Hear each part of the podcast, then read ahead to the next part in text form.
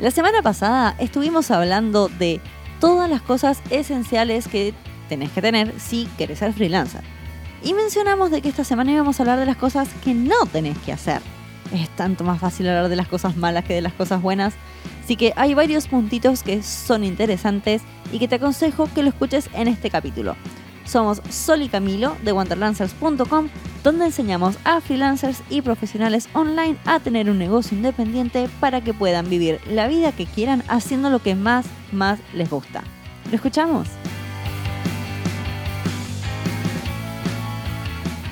Si ya nos escuchaste la semana pasada, estuvimos hablando sobre las cosas que hacen o que deberían hacer los freelancers para empezar con su negocio. En nuestra opinión. En nuestra opinión, por supuesto. Y como tuvimos una buena crítica de gente diciendo, oh, qué bueno, gracias por decirme esto, nosotros ahora vamos a pasar al lado oscuro de la situación. Vamos a remarcar las cosas que nosotros vemos que hacen los freelancers y las hacen muy mal. Esto sería más o menos las cosas que no tenés que hacer cuando sos un freelancer. Claro, a ver, si bien Un freelancer, estamos- perdón, perdón, un freelancer que recién comienza. En realidad no la tendrías que hacer nunca. Si bueno, pero son los errores más comunes cuando uno comienza. Po- Ponele, ponele, sí. Son las cosas que es cierto que son más comunes cuando estás empezando por estas, estas actitudes o, este, sí, actitudes. Sí. No, no tendrían que estar nunca en una carrera de freelancer. No, por supuesto. Hay una, hay una que creo que tiene un asterisco, pero ya cuando te digamos... No, no, no te adelantes. Eh, Me querés spoilear el episodio de hoy. No me Obvio. Vivan Vam- los spoilers. vam- vamos, vamos repasando de a poquito las cosas que hace la gente. Bueno, para vos, ¿cuál es una de esas cosas que los freelancers que, que están empezando no tendrían que hacer? los freelancers que recién comienzan no deberían perder el tiempo en los grupos de Facebook. Eso me saca. Sabe- A ver, Pero pará, pará, voy a corregir no, un no. poquito. Es en realidad en los No grupos de Facebook mm, erróneos, por decir una forma. Sí, a ver, ah, cuando estamos hablando de grupos de Facebook que son erróneos, entre comillas, son esos grupos de Facebook de, que están hechos de diseñadores, ilustradores y programadores y que terminan siendo como un mejunje de otros trabajos, de gente que también está buscando ser freelance o de gente que comparte sus trabajos Así y es. demás. Y ahí no hay clientes, chicos, ahí no hay clientes. A ver, mm, eh, por eso estaba diciendo recién que erróneos entre comillas en realidad, porque si vos estás buscando cliente y vos sos un diseñador, los diseñadores no van a ser tus clientes. Pueden convertirse, ¿ves? por eso voy a poner asterisco, pueden convertirse en partners, como se dice en español, Socios. en socios. Pero no van a ser un cliente directo. O sea, si vos querés tal vez buscar un socio o varios socios para poner, no sé, una agencia de diseño, por ahí te puede servir. Pero no pierdas tu tiempo cuando empezás con tu negocio a poner publicaciones en grupos de freelancers o, o de negocios donde todo el mundo comparte lo mismo que vos estás compartiendo. No van a ser tus clientes. No, para nada. Y, y lo decimos porque nosotros estamos en muchísimos grupos de Facebook, o sea, más allá de nuestro, el de freelancers y profesionales online, eh, también estamos en un montón de otros grupos de estos, porque sí, vamos a participar en los grupos de forma valiosa y ojo que así de todo, no en cualquier grupo estamos, eh, porque ay, es que estos grupos están en todos lados, son grupos, los grupos de compraventa, los grupos de... donde Sí. la gente postea para recibir críticas. Sí, los típicos de follow por follow. Claro, o- son pésimos grupos y me entristece mucho ver a tantos freelancers que recién están dando los primeros pasos perder el tiempo en este tipo de grupos. A ver, las redes sociales te consumen muchísimo tiempo. Sí. Y y considerando de que, hay, de que el día tiene solamente 24 horas, uno tendría que ser inteligente a la hora de estar promocionando sus servicios en las mismas.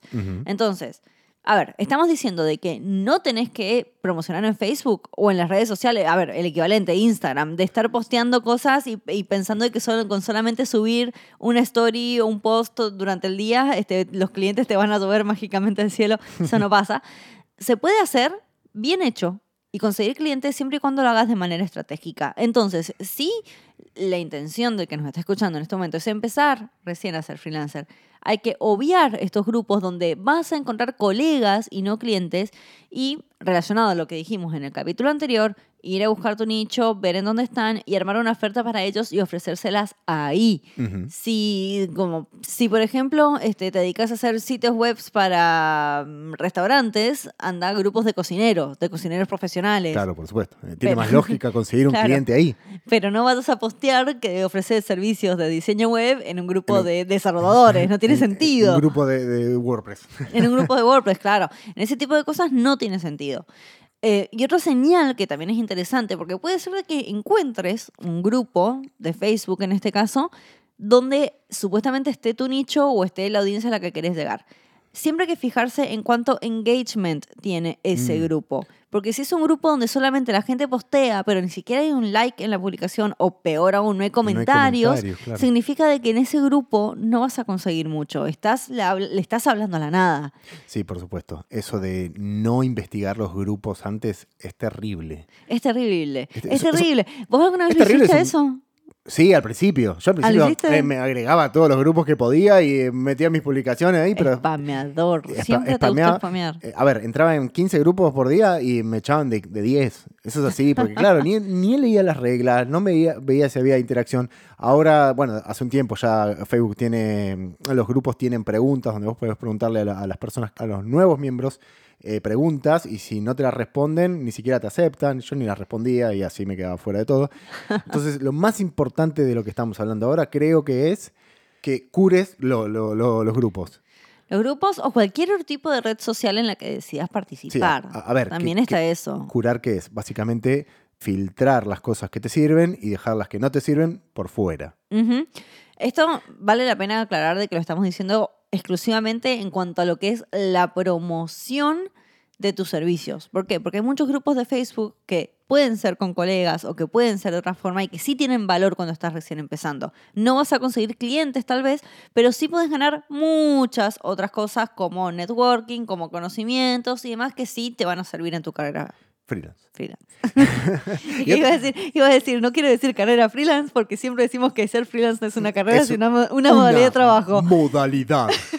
Para, y otra cosa, otra cosa que sucede mucho es que la gente cree que simplemente postear, o sea, voy, pongo una foto y la dejo ahí, chao, y mañana posteo otra, es suficiente.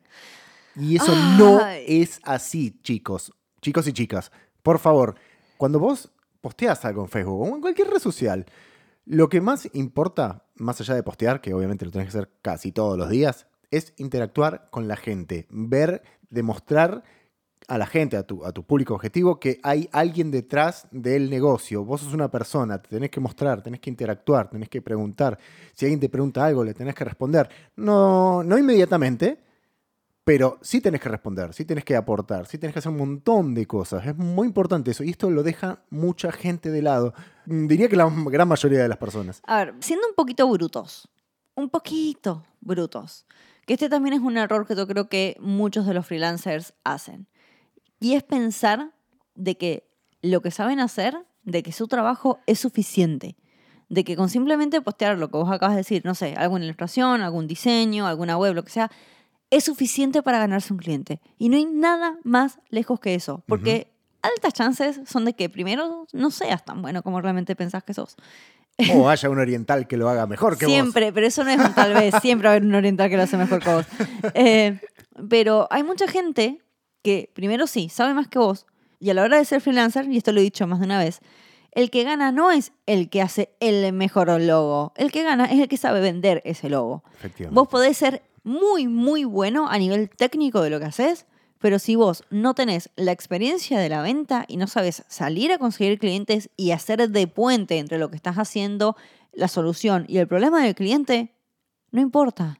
No importa. A mí incluso me podés llegar a venir y decir, mirá, este cuadro hermoso que hice, qué sé yo, bla, bla, bla, y nadie me lo compra. ¿Y, pero lo estás vendiendo? Sí, lo pongo en Instagram nada más. No, pero eso no es venderlo. Sí, por supuesto. Hay que Eso no es venderlo. Hay que saber vender, hay que saber publicitarse y hay que tener muchas habilidades sociales. No estoy diciendo que si vos sos, sos antisocial no vayas a tener éxito, pero es muy probable que mm, tengas menos chances que otras personas que son más abiertas, hablan con la gente, persiguen a los clientes, ven cómo están, ven cuál es su nicho, un montón de cuestiones que no vamos a expandir ahora en este momento. No, y también lo digo a esto de el pensar de que lo que vos haces es suficiente, porque siempre está muy relacionado, o por lo menos he visto esta dinámica que es medio así como, que me llama la atención, no es rara, tristemente es común, pero a mí me llama la atención, de que, por ejemplo, un diseñador se hace terrible logo, dice, no, mi logo es espectacular, es todo para el cliente, pero este cliente no sabe nada y me dijo que no le gustaba, o me dijo que no le servía, o me dijo lo que sea.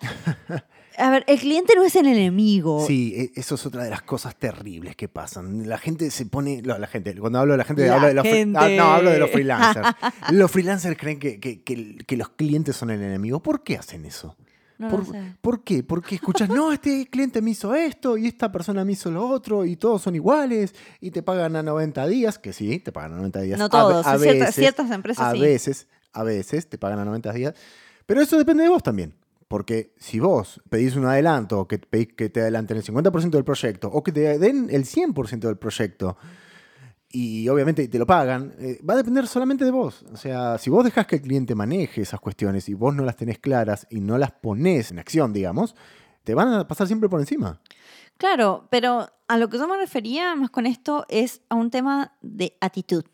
Ajá. Es un tema, un tema actitudinal. Bueno, eso es lo que dije yo, ponerse en acción. Claro, eh, de- del hecho de decir, a ver, esto es totalmente subjetivo, lo que voy a decir es una opinión personal.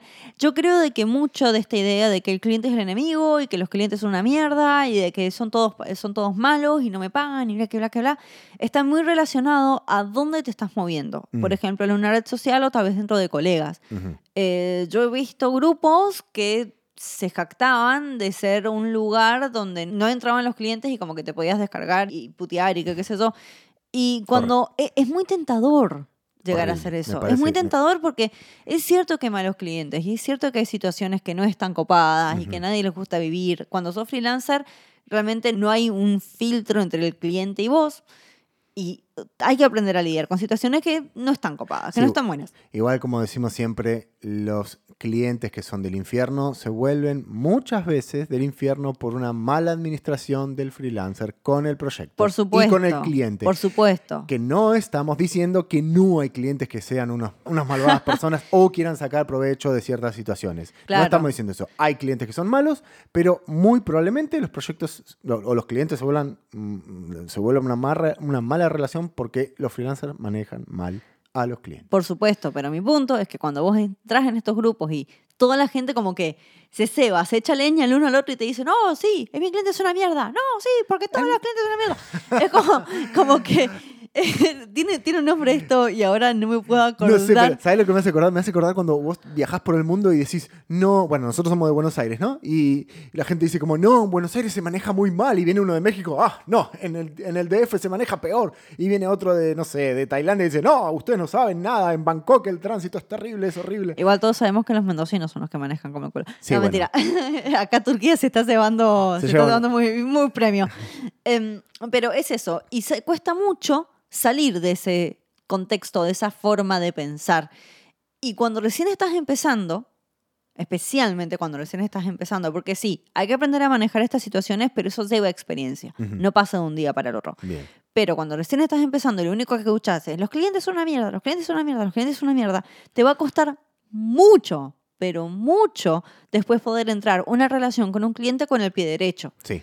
No vas a poderte plantar desde el punto de vista de acá estamos los dos para recibir valor, vos tal vez monetario y el cliente la solución a su problema, sino que vas a ir con la idea de este es mi enemigo y me quiere cagar. Exactamente. Sí, y no vas a hacer un buen trabajo. No está bueno. Y te primero le vas a estar tratando mal a tu cliente, que en una de esas no es un mal cliente, y también te vas a estar tratando mal a vos, porque yo no sé quién le gustaría estar trabajando siempre pensando de que lo van a querer cagar. Sí, e- eso es terrible. Como ya dijimos mil millones de veces y lo volvemos a repetir, las relaciones con los clientes son justamente eso. O sea, trabajar es una relación. Se entabla una relación de ida y vuelta, ida y vuelta. No son enemigos, por favor, no somos enemigos. Somos amigos. Somos todos El cliente es tu amigo. La, la, la, la.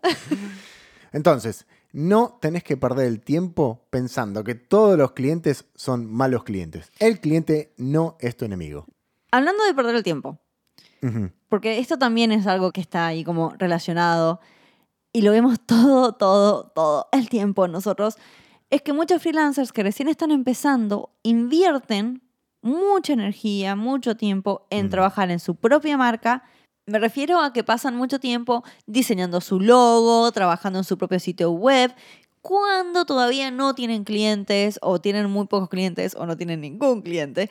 Eh, a ver, ¿es importante trabajar en tu marca? Sí, por supuesto que es importante trabajar en tu marca, pero al principio, principio, tener una marca no hace la diferencia. Exactamente. No hace la diferencia. Y no solamente eso, es muy probable que la marca que desarrolles en esa época, en ese momento particular de tu modalidad de trabajo freelance, no te sirva para nada. Una marca siempre va a tener que responder justamente a lo que tu negocio provee, a la solución que das, al nicho que haces. En cambio, en ese momento no vas a tener el conocimiento suficiente para saber quién es tu nicho, ni cuáles son tus procesos, ni un montón de otras cosas que sí hacen a tu marca. Es probable que termines haciendo algo que simplemente te guste a vos. Y eso no es necesariamente una buena marca. No va a ser necesariamente un reflejo del negocio que vos sos y de los servicios que ofreces como freelancer. Sí, lo que estamos diciendo en este punto es básicamente que los freelancers se enfocan demasiado en lo importante y no en lo urgente. Vos cuando necesitas lanzar un negocio, necesitas enfocarte en las cosas que son urgentes. Claramente una marca es importante, pero incluso las marcas, las marcas se asientan en el tiempo, se asientan, asientan, se asientan en el tiempo. Eh, por ejemplo, Apple ha empezado, tenía un tipo de marca, después ha cambiado en los 80. Las ganas de ser el Apple de los freelancers. sí, obvio. Después en los 80 han cambiado y después en los, en los 70. Voy para atrás, voy para adelante. En los 90 han cambiado y después en los 2000 ha cambiado. La- Las marcas van evolucionando. O sea que no te preocupes por tu marca. Esas son cosas que son súper secundarias. Por lo menos al principio. No estamos diciendo que no sean importantes, sino que tenés que enfocarte en las cosas que son urgentes y tu marca al principio no lo es.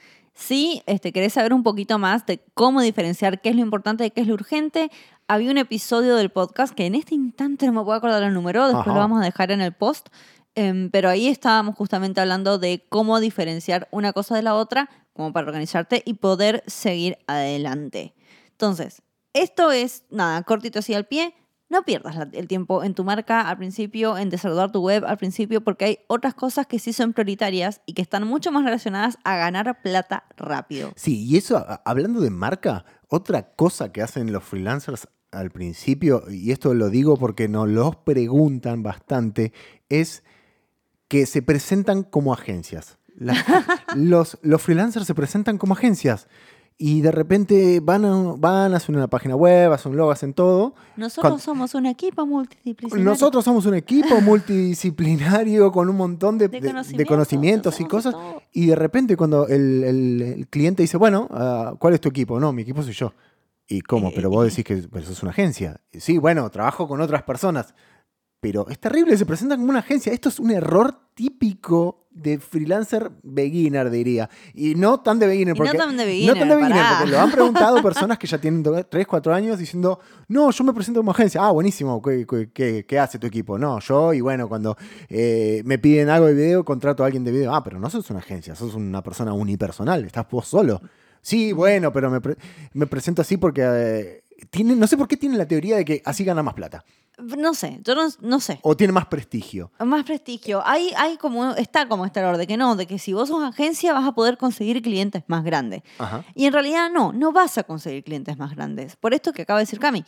Primero, le estás mintiendo al cliente y el cliente se va a dar cuenta muy rápidamente de que le estás mintiendo. Y cuando se dé cuenta de eso, no te va a contratar. Eso primero y principal. Y segundo, en el caso hipotético de que realmente llegaras a conseguir un proyecto grande, es muy probable que no seas capaz de hacerlo porque vas a ser una sola persona. Y en el caso de que llegaras a contratar a alguien de, de- de ayuda extra para hacer la parte que vos no sabes hacer, no vas a poder garantizar los resultados porque no, vos sos una agencia, no estás trabajando con esa persona todo el tiempo. Es una estupidez, francamente. Entiendo de que sí, de que te da como mayor seguridad o de que tal vez lo haces porque estás viendo que cuántos otros lo hacen, cuántos otros se presentan como agencia. Sí, no, es necesario hacer me, que- eso. me queda resonando eso que decís de que, de que no vas a poder enfrentar la- el trabajo. Y es, es horrible porque claramente no tenés una estructura de agencia. Te presentaste como una persona que hacía de todo, que tenía un equipo atrás y te mandaron 20 millones de cosas. porque los proyectos grandes tienen un montón de requerimientos que no pueden ser enfrentados por freelancers o por una persona que está sola. No se Por, puede. por supuesto, y no solamente eso, si estás empezando, además, no vas a tener idea de cómo hacer esto.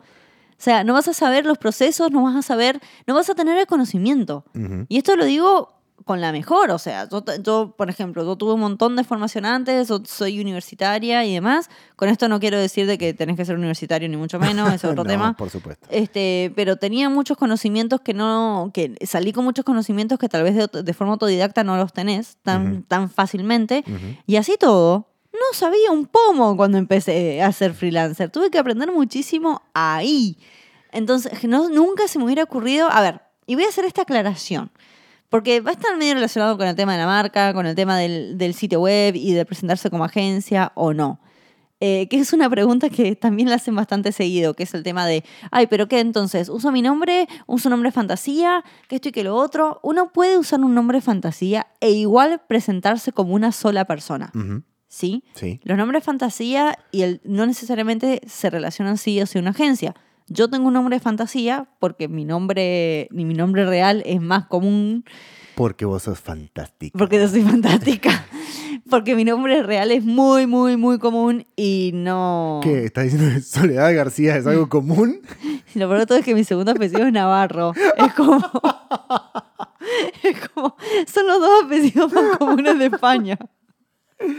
Soledad, sos muy común, por favor. Soy re común. Entonces uso un nombre fantasía, pero por una cuestión de SEO y por otras, otras cosas. Pero sí todo dentro de mi web, digo que soy una persona. Nunca menciono de que soy una agencia ni nada por el estilo, sino que no es un secreto. Simplemente que tengo que usar un nombre fantasía por otras razones. Claro.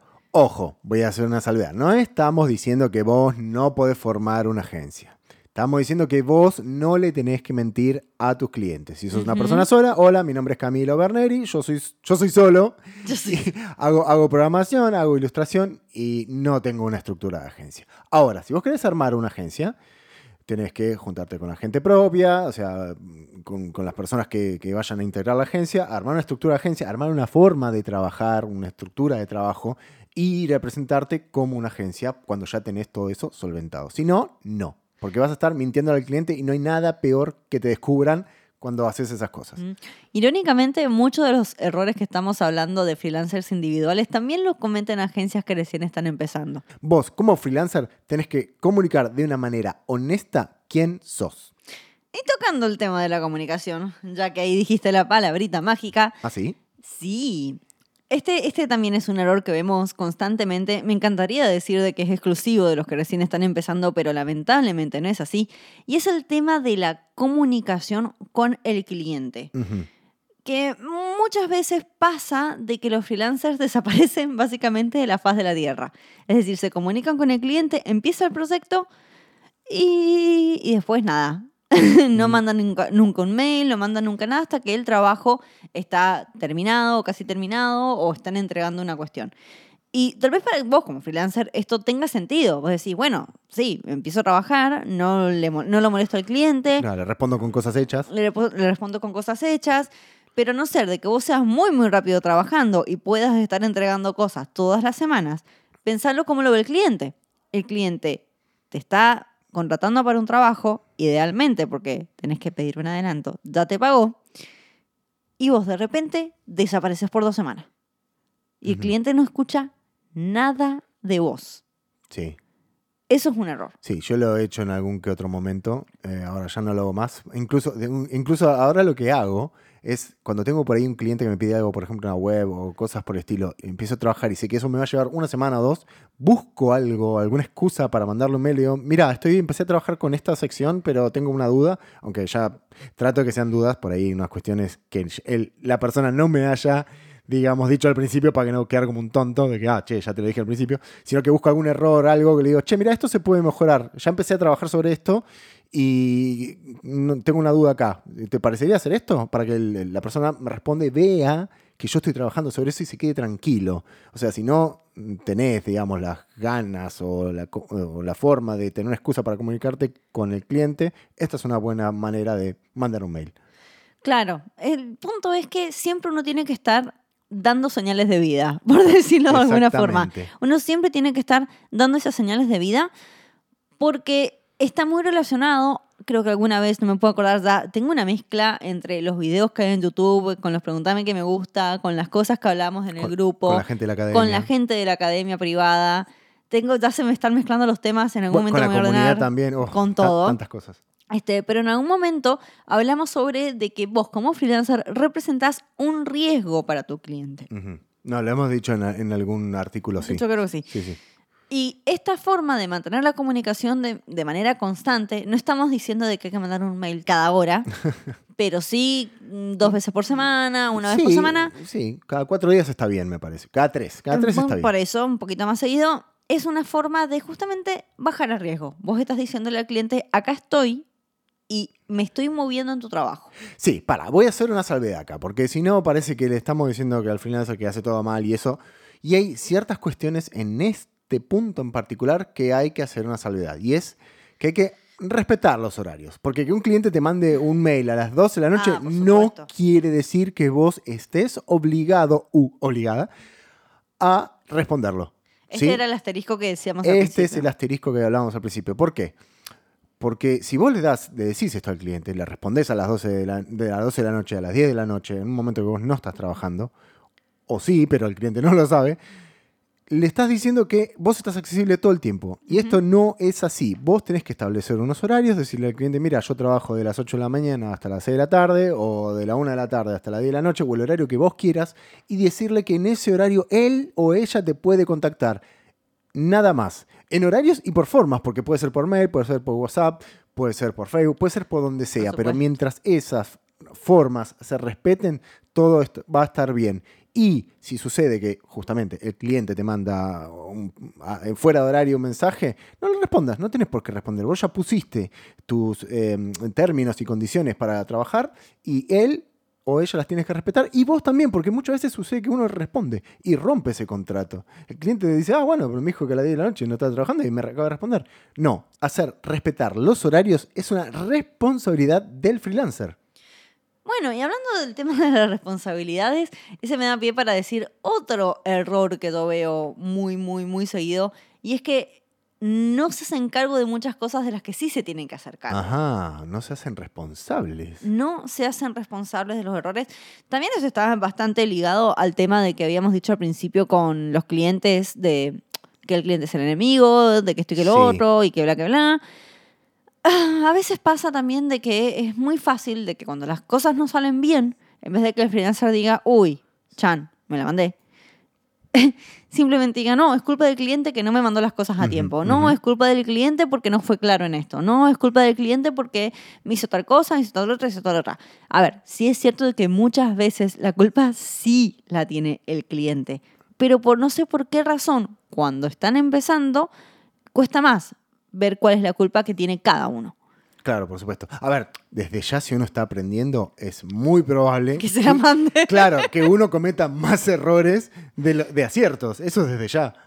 Claro, y uno siempre tiene que, primero, reconocer su error para poderlo rectificar, Sí, entender de que está bien cometer errores, somos humanos por supuesto. Sí, y Sí. aparte estamos aprendiendo. y estamos aprendiendo. Y que se pueden arreglar la gran mayoría de las veces. Incluso cuando ese arreglo tal vez no te convenga a vos, porque incluso, no sé, o devolver el dinero o lo que fuere, siempre tienen arreglo. Sí, y sabes que ahora que lo decís de devolver el dinero, se, me, me acuerdo de varias anécdotas donde puede ser algo útil e interesante, que es, por ejemplo, cuando vos sos completamente honesto y le mandás un mail al cliente o lo comunicás le decís, mira, eh, pasó esto, no me lo esperaba, yo no me esperaba esto, no sabía cómo resolverlo, eh, va- esto va a hacer que, no sé, nos extendamos una semana más, la verdad que te pido mil disculpas, eh, si querés, no sé, te devuelvo la plata o no, no sé, no sé, eso lo verá cada uno. Pero cuando te mostrás como una persona abierta, honesta y que estás eh, dispuesto a, a- a enmendar el error o a ser sincero, el cliente lo valora un montón. Y me ha pasado de, alguien que dice, ah, che, gracias por decirme, la verdad que no tenía ni idea que eso pasaba. La verdad que, bueno, buenísimo, ¿puedes arreglarlo? Sí, puedo arreglarlo, me va a llevar más tiempo. Bueno, listo, perfecto, che, gracias por avisarme. Eso es un valor agregado a tu servicio, pero, o sea, va de la mano con ser honesto, por supuesto, ¿no? Y, y por otro lado también de saber reconocer de que uno comete errores. Exactamente. Y hablando del tema de esto de reconocer, de reconocer cosas, eh, esto ah, Es que lo digo y me da bronca. Mm. El tema de los que recién están empezando y los que no tanto, que son muy, muy arrogantes y no saben recibir críticas ni de las buenas ni de las malas. Ah, sí, esto sucede un montón. ¿Sí? Yo creo que esto es como un error primordial. Yo, eh, no, no es yo no solo es primordial, sino que para mí es muy, muy grave. Es muy grave. Cuando vos recién estás empezando, tenés tanto que aprender, tanto camino por recorrer, tantas cosas que aprovechar, que el cerrarte al tema de las críticas constructivas, ya sean de tus colegas o sean de tus clientes que también te van a dar críticas, por cualquier razón. Porque vos digas, no, no, no, esta persona no tiene ni idea, no sabe de lo que está hablando, o yo soy un regenio recopado y, y nadie hace mejores logos que yo, nadie hace mejores juegos que yo, nadie hace mejor copy que yo. Cerrarte a ese tipo de cosas y ponerte en una posición de nadie me puede enseñar nada a mí. Y lo digo porque es tristemente común.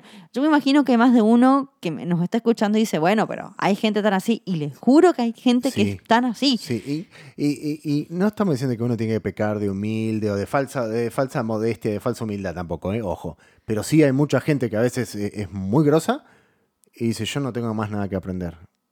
No, Eso me parece, ah, me parece, lo, lo digo porque ha- he escuchado varios artes. Se, ve mucho en la cuestión del arte esto, de que no, yo soy así, yo he aprendido así, yo no puedo... yo- Pero no conseguís yo un cliente y te está yo- matando Claro, y yo no puedo crecer más porque ya aprendí todo. No, no, no. No, no. Esto es es terrible. Por favor, esto no lo hagan. Es igual, es, eh, esto eh, creo que llevaría un par de capítulos a hablar de esto porque eso es algo, un, un tema muy, primero muy sensible y segundo muy difícil de, digamos, de darlo vuelta, aprender a, aceptar ciertas cuestiones y aprender a, a no ser tan arrogante. Sí, yo creo igual que ese es un error. Es un error bastante jodido. Además porque quiero decir esto de la mejor forma posible. Las críticas son parte de ser freelancing. Si vos que nos estás escuchando tenés problemas en recibir críticas constructivas, no constructivas, de lo que sea, y te diría de que evaluaras dos veces si te querés dedicar a trabajar de esta forma. Una persona que no puede recibir críticas es una persona que no puede estar lidiando directamente con un cliente, Claro. porque el cliente va a criticar. ¿sí? No estamos hablando de críticas de, de ataques. No, quiero hacer esa diferenciación. No son ataques, pero es muy probable que el cliente venga y te diga, no, bueno, pero no podríamos probar esto. Te lo dicen de la mejor, ¿eh? Y el freelancer diga, pero si vos no sabes nada, no, no, no, este cliente no sabe nada y esto se va a hacer como yo lo diga y ya está, porque el cliente no tiene ni idea.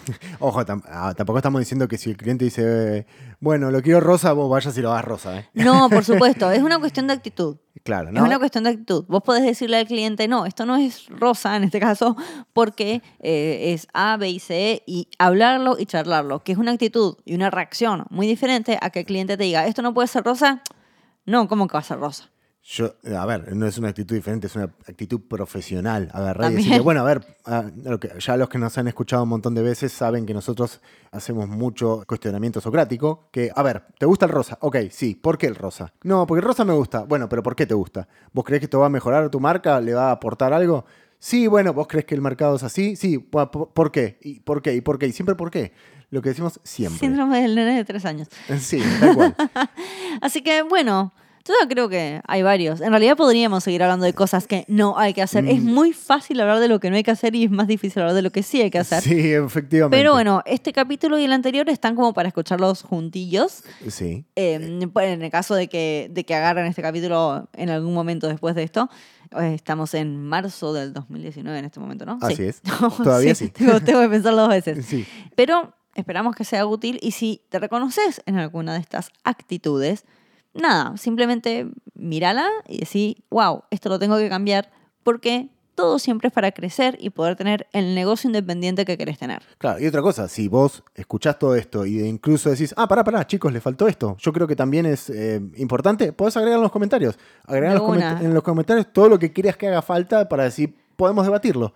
Voy a aclarar los comentarios dentro del blog, dentro del post correspondiente a este capítulo, dentro de wanderlancers.com, wanderlancers con A, barra blog. Ahí están todos los episodios del podcast, están todos los, otros es. posts que tenemos que no son con audio, este, los videos de YouTube y demás. Ahí podéis entrar y dejarnos un mensaje o también por Instagram con es arroba de Wanderlancers, THE Ujú. Wanderlancers. O, O- en nuestra fanpage que es facebook.com barra Wanderlancers o en el grupo de freelancers y profesionales online de Wanderlancers. Exactamente.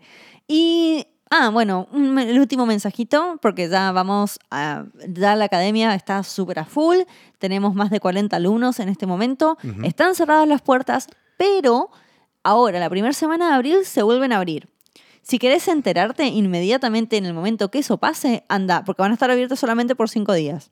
Anda a academiawanderlancers.com y unite a la lista de espera haciendo clic en Quiero entrar.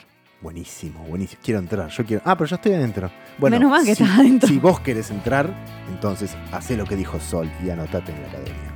Listo. Hasta la semana que viene. Hasta luego.